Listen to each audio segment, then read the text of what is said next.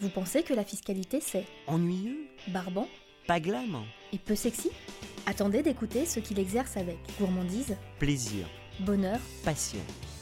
Parler de fiscalité autrement, à travers l'histoire de ceux qui l'ont mise au cœur de leur vie professionnelle, tel est l'objet de ce rendez-vous. Le fiscaliste, c'est à la fois un mélange d'imagination, de création, de compréhension et aussi de technicité. C'est-à-dire que le bon fiscaliste, il doit quand même se projeter, projeter des, solutions. C'est aussi notre part de créativité. Aujourd'hui, pour vous guider sur les chemins surprenants de la fiscalité, Stéphane Baller, avocat of counsel chez De Gaulle Florence et Associés et auteur de l'Observatoire des directions fiscales, reçoit Sophie Madaloni. Bonjour à toutes et tous, la fiscalité c'est rock, deuxième épisode. Je suis très heureux de vous accueillir. Je suis Stéphane Mahler, avocat of counsel chez De Gaulle Florence. Nous allons partager une nouvelle histoire inspirante de fiscaliste et j'ai l'immense plaisir aujourd'hui de recevoir Sophie Madaloni, directrice fiscale du groupe Kering depuis 2017. Bonjour Sophie. Bonjour à tous. Très heureux de, de vous accueillir. Alors, euh, Sophie, au départ, il y avait Marseille, il y avait une histoire avec des parents totalement extraordinaires et une grande liberté. Quel souvenir avez-vous et est-ce que déjà vous aviez deviné que vous seriez fiscaliste? Je absolument pas imaginé être fiscaliste avant, euh, avant euh, pas, de 22, 23 ans euh, en maîtrise, quand euh, j'ai pour la première fois fait de la fiscalité à l'université. Plutôt une vie de liberté, de très grande liberté, plutôt tournée vers les arts. Et ce que je voulais faire et ce qui vraiment me portait, c'était mon goût à la fois pour la musique et puis pour la peinture. Et voilà, ce que je voulais faire, c'était plutôt commissaire-priseur. Donc rien à voir avec la fiscalité. Mais déjà une curiosité, de très belles rencontres, un goût prononcé pour le latin, je crois, et une rencontre qui vous a déjà donné euh, ce qu'on appelle aujourd'hui les soft skills. Oui, le, le latin, c'était vraiment ma matière préférée, de découvrir des textes, les décortiquer, d'imaginer, les traduire euh, sans les trahir. Et puis, enfin, je crois qu'on a tous rencontré un professeur euh, qui nous a marqué. Et là, en l'occurrence, effectivement, c'était mon- ma professeure de latin. D'abord, qui a été extrêmement méfiante vis-à-vis de moi.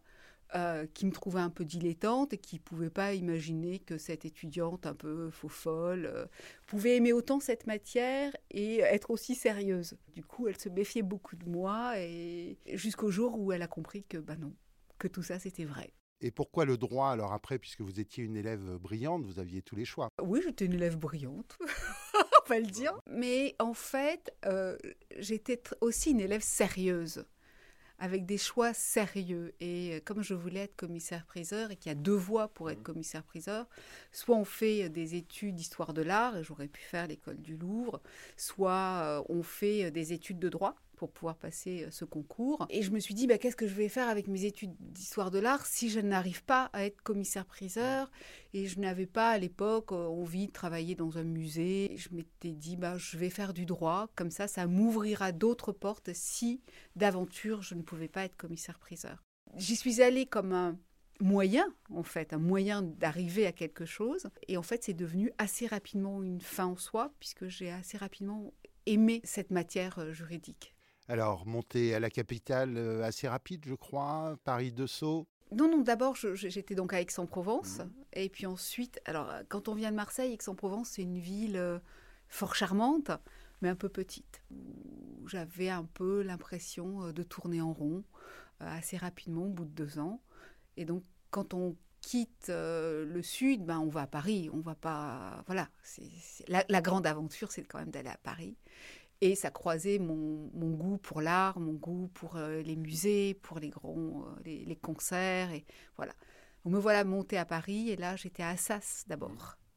J'ai fait une licence et une maîtrise à Assas, puis ensuite, et à Assas, rencontre avec un grand professeur, une fois de plus, euh, Maître Le Gall, qui m'a tout de suite donné vraiment euh, l'envie de faire cette matière. Alors pourquoi? Hyper ludique. Alors moi j'avais l'impression de, de jouer au Cluedo. J'avais l'impression d'avoir une énigme à résoudre avec des indices et de devoir trouver la solution. Je pense qu'effectivement, pour être fiscaliste, il faut, il faut avoir envie de trouver une solution. Aussi bien en entreprise qu'en conseil, en cabinet. Ah oui, oui, oui, oui, oui, oui, oui, je pense. Euh, simplement, quand on est en entreprise, dans les indices, on en a peut-être un petit peu dit plus parce qu'on a aussi des indices qui nous viennent directement du business, alors que l'avocat, les indices lui sont fournis par son interlocuteur, qui est soit un financier, euh, soit un fiscaliste. Donc rencontre avec le professeur Legal, je crois aussi avec euh, le regretté Patrick Dibou. Ah oui, très très belle rencontre. Patrick Dibou, euh, c'était quelqu'un de complètement solaire, très ouvert vers, vers les jeunes, très à l'écoute, très respectueux. Et effectivement, c'est quelqu'un qui m'a donné sa confiance assez rapidement. C'est quelqu'un quand même qui, vous portait, c'est-à-dire qu'il vous ouvrait aussi euh, un monde. Je, racontais euh, l'autre jour qu'il m'a demandé euh, de co-animer avec lui un séminaire de la deuxième chambre syndicale des notaires sur la fiscalité immobilière. Il m'a appelé, il m'a dit Dites-moi, Sophie, je crois que vous faites votre mémoire sur la fiscalité immobilière. Est-ce que vous viendriez avec moi? Est-ce que vous m'aideriez à préparer ce séminaire? Et j'ai dit oui. Et là, j'étais étudiante et c'était, déjà un tel honneur qu'il prenne du temps pour moi et qu'il, estime que je puisse travailler avec lui sur ce sujet. Donc, j'étais très, très fière tout de suite, quand, donc pendant ce séminaire, expliquer que c'était moi qui l'avais préparé. Il s'est absolument pas attribué mon travail. Ça, c'est quelque chose qui m'a toujours guidée, ne pas s'attribuer le travail des autres. Voilà, il m'a vraiment mis, mis en avant. Et puis surprise euh, pour une jeune étudiante euh, qui, euh, à la capitale, a toujours un petit peu de, besoin d'argent, une prestation rémunérée, ce qui n'était pas prévu. C'est absolument pas prévu. quelques semaines après, déjà, j'étais déjà tellement nourrie par le plaisir d'avoir et l'honneur d'avoir pu faire, pu faire cette présentation. J'ai reçu une lettre avec un chèque à l'intérieur pour me remercier. Je l'ai appelé pour lui dire que vraiment je m'attendais pas du tout à ça, que c'était une surprise et que j'avais pas fait ça pour être rémunérée. Et il m'a dit non, non, Sophie, euh, il n'y a aucune raison, vous avez travaillé, il n'y a aucune raison que vous ne soyez pas payée et des exemples que tu as gardés, j'imagine, pour tes équipes par la suite. Alors, le choix euh, avocat, entreprise, euh, j'imagine, avec euh, un bon classement de M2, toutes les portes t'étaient ouvertes. Et, comment est-ce que tu t'es décidé? Plusieurs stages, plusieurs envies, plusieurs rencontres aussi? En fait, moi, quand je suis montée à Paris, comme on dit, j'ai financé mes études en travaillant pendant trois ans le week-end chez Ikea. Donc déjà, je connaissais bien le monde de l'entreprise. Et j'avais acquis cette soft skill qui est de s'intégrer dans l'entreprise et d'avoir de trouver sa place dans l'entreprise, dans une équipe. Et j'avais envie quand même de rejoindre le monde de l'entreprise. J'avais aussi envie de me jeter à l'eau. Et c'est vrai qu'en cabinet, il y a toute cette évolution euh, où on commence à faire un petit bout du dossier, puis un petit bout du dossier, puis un tout petit peu plus, puis on prend des responsabilités, puis on parle avec le client. Et je, crois que j'étais vraiment faite pour, euh, pour l'entreprise. Alors j'ai essayé un petit passage en cabinet, et très vite j'ai eu envie d'aller en entreprise, de prendre mes responsabilités, de dans un tout opérationnel. Et aussi ce que je pense que j'ai aimé de mon expérience euh, d'étudiante, alors qui n'était pas un job d'été, hein, c'était vraiment une vraie expérience, ça a duré trois ans, c'est d'être mélangée avec des gens qui font pas la même chose que moi. Et c'est vrai que quand on est en cabinet, ce qui est intéressant, c'est qu'on est core business, ce qu'on n'est pas en entreprise, mais on a des interlocuteurs extrêmement variés. Et c'est aussi cette transversalité du métier en entreprise qui, moi, euh, m'intéresse énormément. Oui, la vie de l'entreprise a plus de diversité euh, que celle des cabinets? Alors, c'est une diversité différente parce que le cabinet, il y a des clients différents, donc des sujets différents. Mais en entreprise, et on a aussi des, sujets extrêmement différents. Hein. J'ai l'impression, enfin, ça fait des années maintenant, des dizaines d'années que je fais ce métier, j'ai jamais l'impression de faire la même chose. Euh, j'ai toujours le même goût, hein, toujours le même désir, toujours la même envie, euh, euh, les mêmes surprises. mais la, diversité, elle vient plutôt de, des interlocuteurs et de la façon dont on va traiter le sujet, puisqu'à chaque fois, il faut euh, s'adapter à son interlocuteur, parce qu'on ne fait pas de la fiscalité hors sol. On fait de la fiscalité qui est vraiment ancrée dans la réalité, ancrée dans le réel, dans le business. Et puis voilà, il faut faire des choses qui marchent euh, pas aux bornes de sa propre expertise, ça n'a aucun sens, en fait, mais qui marchent aux bornes de l'entreprise et quelque chose de plus grand qui dépasse sa propre matière. Vous écoutez toujours La fiscalité, c'est rock. Un rendez-vous proposé par Lefebvre Dalloz. Première expérience avec euh, ce qui s'appelait le groupe ELF euh, à l'époque, euh, Total Énergie aujourd'hui. Comment c'est arrivé et comment ça a duré dix ans? Une très belle rencontre avec un patron vraiment charismatique, très bon technicien. hyper farfelu aussi, hyper créatif, passionné d'art, et qui m'a donné confiance, beaucoup de confiance. Et je crois que la, clé dans sa relation avec un patron, c'est la confiance. Parce que c'est ce qui vous permet d'avancer plus vite, ce qui vous permet de prendre des sujets de plus en plus complexes. Je pense que la confiance est clé dans les relations humaines en général, mais créer la confiance mutuelle, c'est très important. Dans le groupe ELF, en fait, beaucoup de, voyages, j'imagine, beaucoup de, de, découvertes euh, aussi, des métiers euh, qui sont euh, pas les métiers de, tout le monde, une évolution familiale aussi avec une société qui a su s'adapter, je crois, ce qui à l'époque était assez original. Chez Elf et Slash aujourd'hui Total, il y a une exigence énorme. C'est-à-dire que quand on travaille dans ce monde de l'industrie à haut risque, il y a une exigence énorme, c'est-à-dire il n'y a pas de place pour l'amateurisme, il n'y a pas de place pour l'à peu près. Et cette exigence énorme, elle descend effectivement euh, dans toutes les stracts, y compris la fiscalité, le juridique, y compris ce qu'on appelle les fonctions support. Donc ça, c'est vrai que c'est clé. Par définition, c'est international. Moi, j'étais dans la direction de fiscalité internationale. Énormément de voyages et en particulier pendant deux ans, au début des années 90, euh, pendant deux ans, une semaine par mois euh, en Chine, à Shanghai. Donc euh, sur un dossier très complexe et, très prenant. Et c'est vrai que la société a su m'accompagner, puisque une fois, en revenant d'un de ces voyages en Chine, je suis rentrée un peu plus tôt que prévu.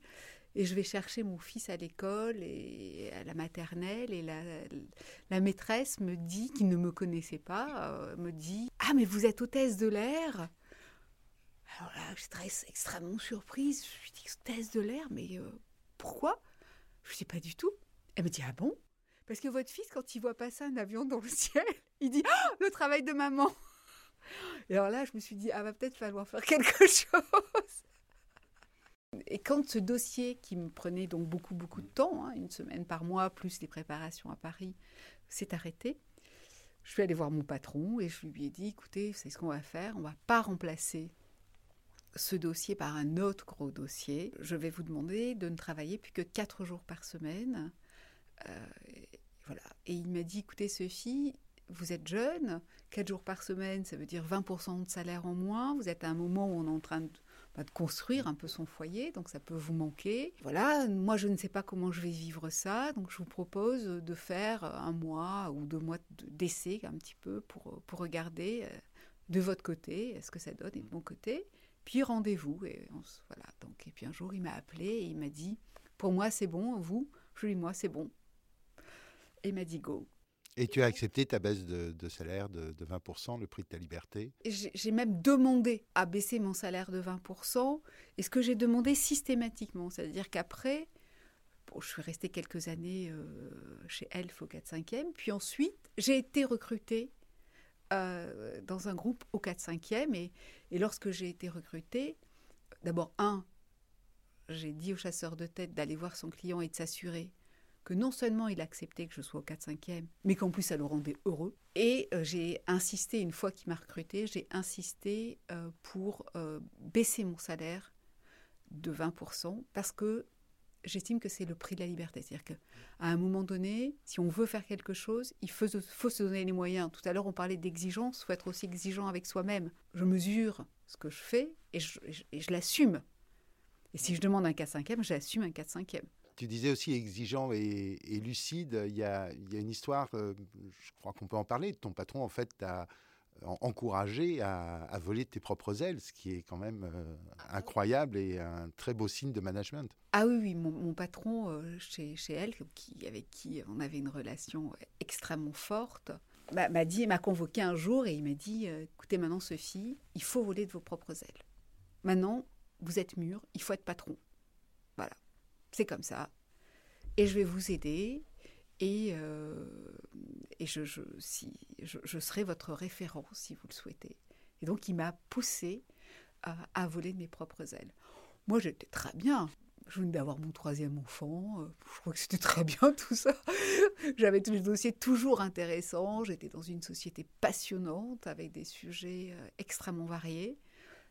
Voilà, mais je me suis dit que probablement il avait raison. Et, euh, à ce moment-là, il y a un chasseur de tête qui m'a appelé et, je l'ai pris. Et donc nous voilà chez Alstom. Alors là, un univers différent, mais toujours industriel. Alors chez Alstom, encore une autre aventure, hein, puisque j'arrive chez Alstom, j'étais encore en période d'essai, et mon patron m'appelle et il me dit, ben voilà, on va être vendu. Alors là, tu te dis, ben voilà, donc pourquoi je suis venue? Et puis finalement, tu te dis, bah écoute, maintenant je suis là, allez, hop. Et, et donc là aussi, en accéléré, être capable de, de monter en connaissance de cette société de façon accélérée pour être capable de, pour être capable ben, de, la présenter à de potentiels euh, acheteurs. Et l'envie d'avoir ton équipe, d'en construire une avec tous ces héritages de, de management et de, de, vision humaine, tu avais envie de, de, mettre à ta main euh, des équipes et c'est le début de l'aventure euh, technique après, Alstom, cette branche dont, dont j'étais directeur fiscal a été vendue à Areva. Et donc, voilà, c'était le moment pour moi de passer la main puisque ça ne me permettait pas d'avoir ce rôle de management que je souhaitais avoir. Et puis là aussi, bah, la vie euh, fait bien les choses. J'ai été appelée par un chasseur de tête et, euh, et, l'aventure technique a commencé avec une direction fiscale à créer de vraiment from scratch. C'était passionnant euh, et j'ai monté une équipe. Alors là aussi, quand on monte une équipe et qu'on est patron au 4-5e, il faut monter une équipe puisque tout, ça est toujours mutuel, hein, c'est toujours... Euh, euh, voilà, il y a l'autre et, vous qui, qui soit prêt à accepter euh, d'avoir un patron 4-5e. Parce que d'avoir un patron qui vous accepte, vous, 4-5e, c'est une chose, mais d'avoir des collaborateurs qui vivent bien d'avoir un patron 4-5e, ça en est une autre. Et là, j'ai monté une équipe fabuleuse. Fabuleuse de dynamisme, de pragmatisme, d'être sur tous les tableaux, d'être sur le tableau de l'amitié, quand il faut bosser, d'être sur le tableau du professionnel seulement, que je challenge qui me challenge, euh, avec un quelque part sur un pied d'égalité, tout en sachant qu'au bout du bout c'est moi le patron et que c'est moi qui vais décider. Parce que ça, ça reste clé. C'est moi qui suis payé pour ça, c'est à moi de prendre ça. Mais une recherche d'étonnement de vos équipes quand même, euh, en vous disant euh, ça fait plaisir de pouvoir potentiellement être dépassé? Oui, moi j'ai toujours cherché à travailler avec les meilleurs. Et ça, c'était quelque chose qui me venait euh, profondément de, ce patron que j'ai eu euh, chez Elf.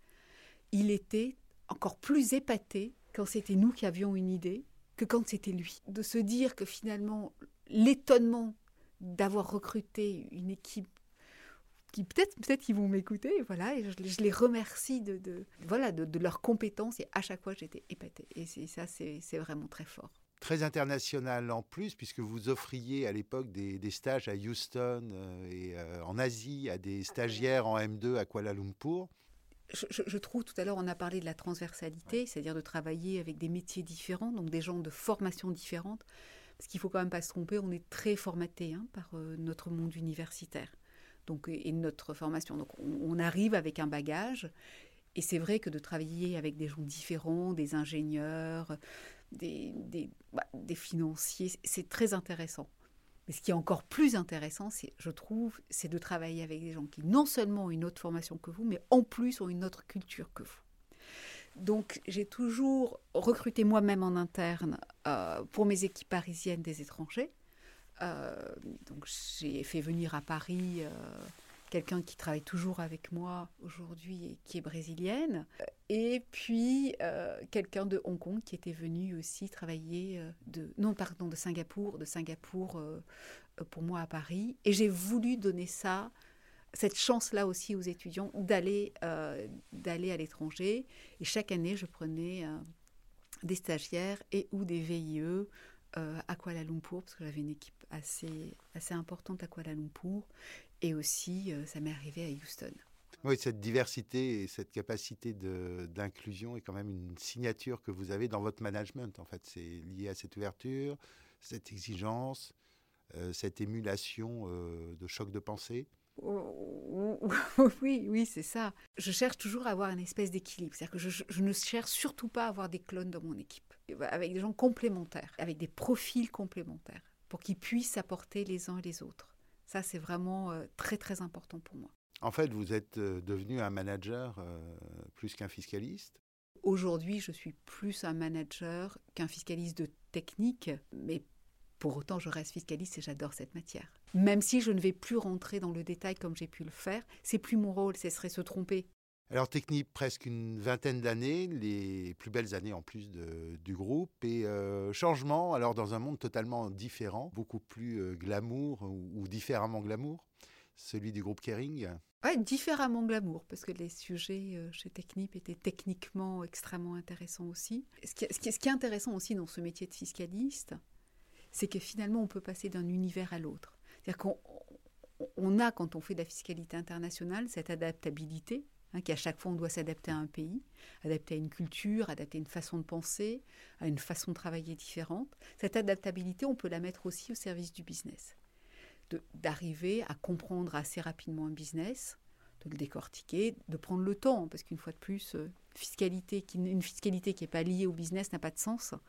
Donc euh, arriver à comprendre ça, à s'adapter, à comprendre ce qui fait les forces, où sont, les valeurs, et, euh, à lancer et à lancer une équipe et à créer une équipe et à monter en puissance sur ce métier dans, dans ce très beau groupe. Et là, le, le, monde de la distribution et du luxe, très différent quand même du monde industriel que vous avez connu. C'est très différent.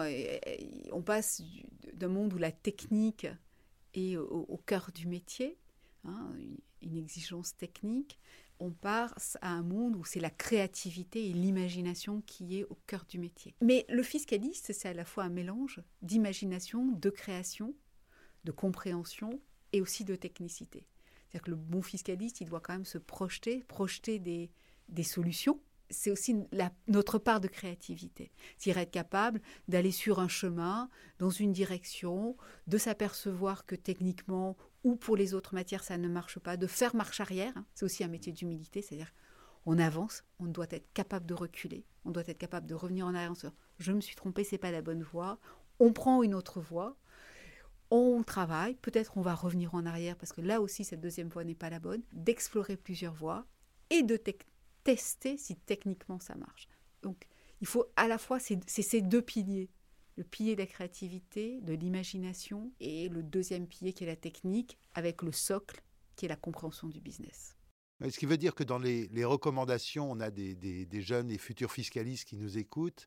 Euh, les éléments de, créativité, qui ne sont pas forcément ceux qui sont appris, sont extrêmement importants, de curiosité, de management. Ah, ah oui, oui, oui. Je, je pense que euh, si on n'a pas cette envie, encore une fois, cette créativité, je la lis à trouver des solutions, hein. cette envie d'imaginer de ce qu'on peut faire avec les éléments qu'on a, en fait, on est passif. Si on veut aller un petit peu plus loin, aller de l'avant, il faut mettre sa technique au service de son business et, et, du coup de trouver des solutions qui marchent, et une fois de plus, qui ne marchent pas que pour la fiscalité, ça n'a pas de sens, qui marchent pour le juridique, qui marchent pour le business, qui marchent globalement.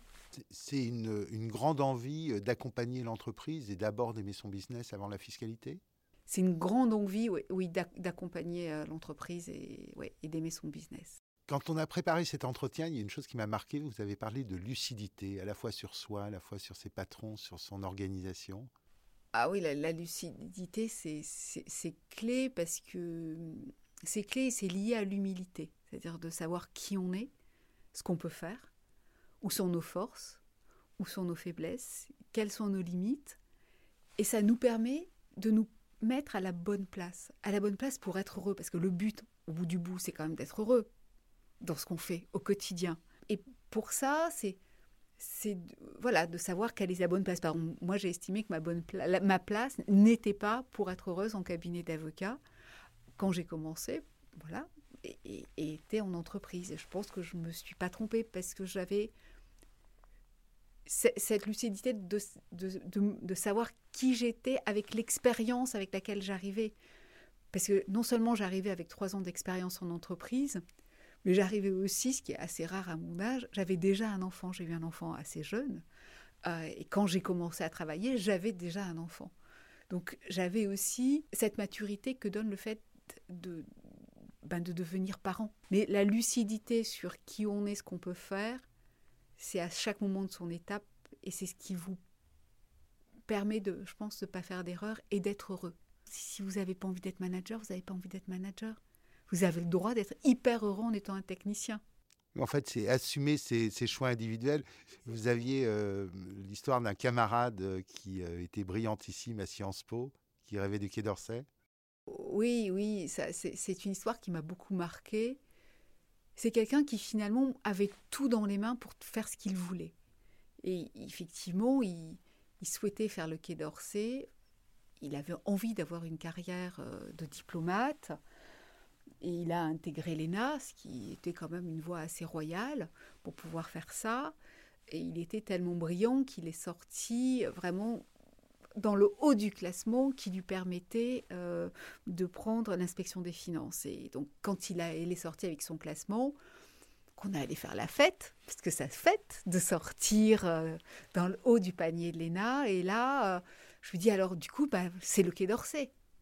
Et il m'a dit, ben non, je suis sortie tellement bien que je vais aller à l'inspection des finances. Je me suis dit, mais comment c'est possible quand on a tout pour vivre ses rêves et finalement de se dicter de sa conduite, ce qu'on va faire, sa place dans la société, non pas par ses propres choix et par ses propres désirs, mais parce que finalement la société attend de vous.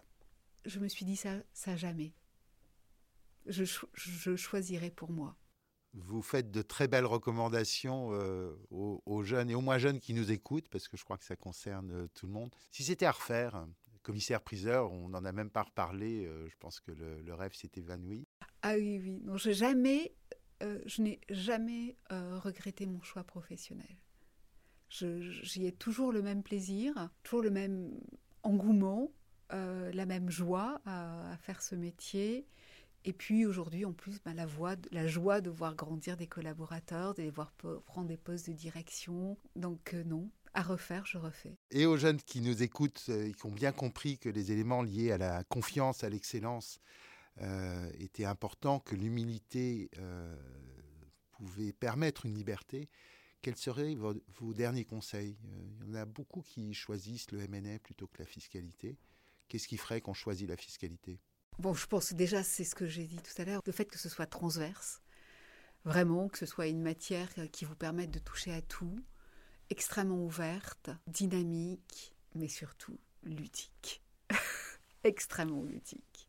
Alors, la fiscalité, c'est rock et on peut s'amuser. Merci beaucoup, Sophie, pour votre temps. Bah, c'est un excellent moment. J'espère que nos auditeurs aussi. Après Bernard Bacci, deux épisodes incroyables.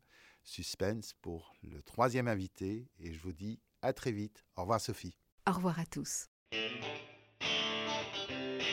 Alors, la fiscalité, c'est pas Nous espérons que la balade vous a plu et nous vous donnons rendez-vous très bientôt pour un prochain numéro. Ce podcast, animé par Stéphane Baller, a été préparé en collaboration avec Lefebvre Dalloz.